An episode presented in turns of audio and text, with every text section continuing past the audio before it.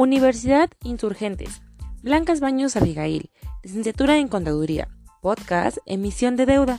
Gestión de Instituciones Financieras. Maestra Karina Camarillo. Octavo cuatrimestre.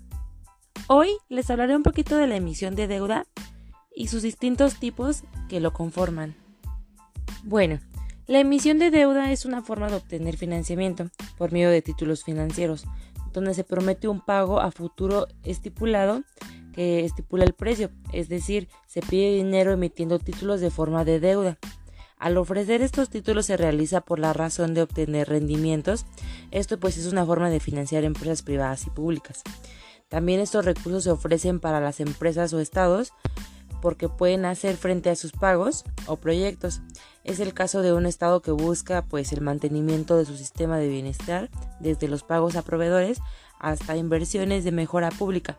También por otro lado las empresas privadas pues lo usan para hacer frente a sus pagos inmediatos o inversiones estratégicas em, continuando con su actividad. Y como lo mencionaba, existen distintos tipos de deuda en diversos plazos y rentabilidades. Cuando el inversor em, adquiere una deuda, lo hace inmediatamente un intermediario financiero, por medio de subastas, por medio de bancos, el Banco Central de cada país o directamente con una entidad financiera, pues adquiriendo y vendiendo títulos de deuda para que el mismo inversor pueda realizar esta operación y sea necesario contar con una cuenta bancaria. Y muy importante, la compra de deuda puede ser a corto plazo y se utiliza para cubrir deudas laborales. También a largo plazo puede cubrir necesidades de infraestructura o programa anual a una mezcla de corto y largo plazo.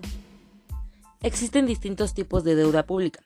Una de ellas se llama letras de tesoro, que es un activo que emite el tesorero público con un vencimiento a menos de 18 meses, que se pone en marcha en el año de 1987. Se puede adquirir por mercados primarios, que por medio del Estado o mercados secundarios, si se compra a alguien por medio de una entidad financiera. También tenemos los bonos de Estado, que se emiten de 3 a 5 años con inversión de medio y largo plazo, pues se obtienen por medio de mercados secundarios y de instituciones financieras.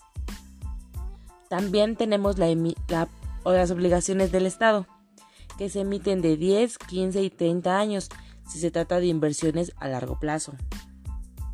La emisión de deuda privada son inversiones de renta fija entre los productos financieros de deuda privada que podemos obtener están algunos que les haré mención, como los pagares de empresas, que pues su rentabilidad se basa en el precio de venta y precio de adquisición, son a corto plazo y generalmente pues no llevan garantía.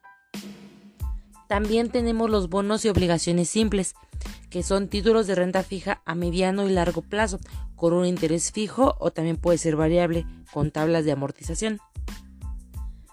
Los bonos y obligaciones subordinadas. Cuando se invierten estos bonos por el hecho de llevar subordinadas ocupan el último lugar del mismo pago. Cédulas hipotecarias. El total de la cartera hipotecaria actúa como una garantía. Tenemos los bonos hipotecarios que actúan varias veces como créditos hipotecarios, también como una garantía.